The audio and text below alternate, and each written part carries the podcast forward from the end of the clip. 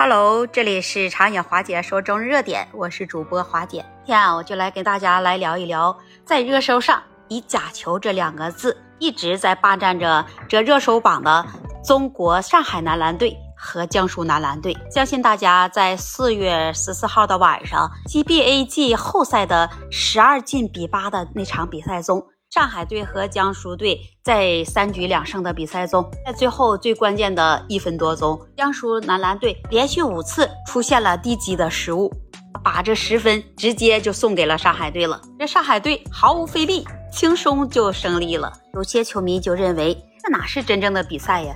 这不是一场演技拙劣的假球吗？引发了球迷的热议。不说这江苏的男篮和上海的男篮，这事做的也太明显了吧？这生怕球迷一直看不出来，在比赛的这最后一分多钟，这江苏男篮连续出现了这么多次匪夷所思的失误。那而作为这球队的主教练李楠，居然还稳坐着钓鱼台，那仿佛什么事都没有发生一般，淡定的就坐在场下，就在那坐着，连暂停你都懒得叫。球迷们也都在质疑，像这样的情形。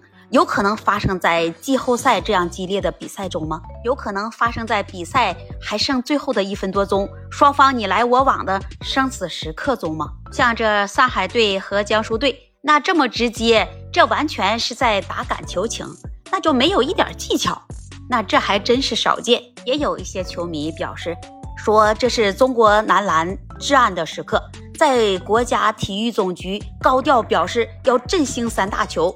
篮球作为重点发展的项目的情况下呢，这 CBA 居然还出现了这种事情，在隔壁足球严打腐败、严打贪腐的情况下，CBA 竟然还有人公然打假球，实在是令人啊匪夷所思。之前我还看到说篮协他正式官宣，姚明下令彻查江苏队是否在真正打假球。作为一个运动员的素质，你要有赛出风格、赛出水平，胜不骄。败不馁，尊重裁判，尊重对方，尊重观众。出现了打假球的这件事，有些球迷就说了：“这哪是尊重我们？这不是让我们看一场演技吗？也让我们看到了不一样的比赛水平和比赛的风格。”但是就在今天，我看到了调查结果，还有中国篮球协会纪律与道德委员会关于这上海九狮队和江苏肯尼亚队。的处罚决定，在这一场比赛中存在消极比赛的情况。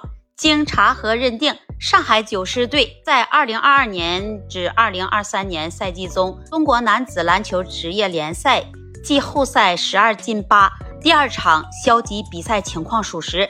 苏州肯尼亚队在2022年至2023年赛季中，中国男子篮球职业联赛季后赛十二进八三场的消极比赛。情况也属实，两队的行为严重违反了体育运动精神。根据中国男篮协会纪律准则和处罚规定，呃，作于以下处罚：说第一，要取消上海九狮队和苏州肯尼亚队赛季比赛的名次和赛季参赛的资格。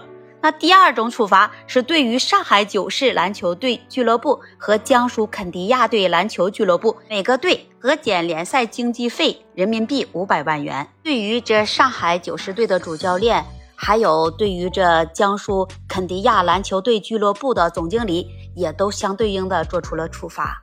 认定两队消极比赛，取消这两队二零二二年到二零二三年夏季比赛的名次和参赛资格，而且这两个队的主教练员被直接取消了这三年到五年不等的教练员的资格。那么在最后，我们期待在篮球的世界里只有精彩，秀出自信，展现自我。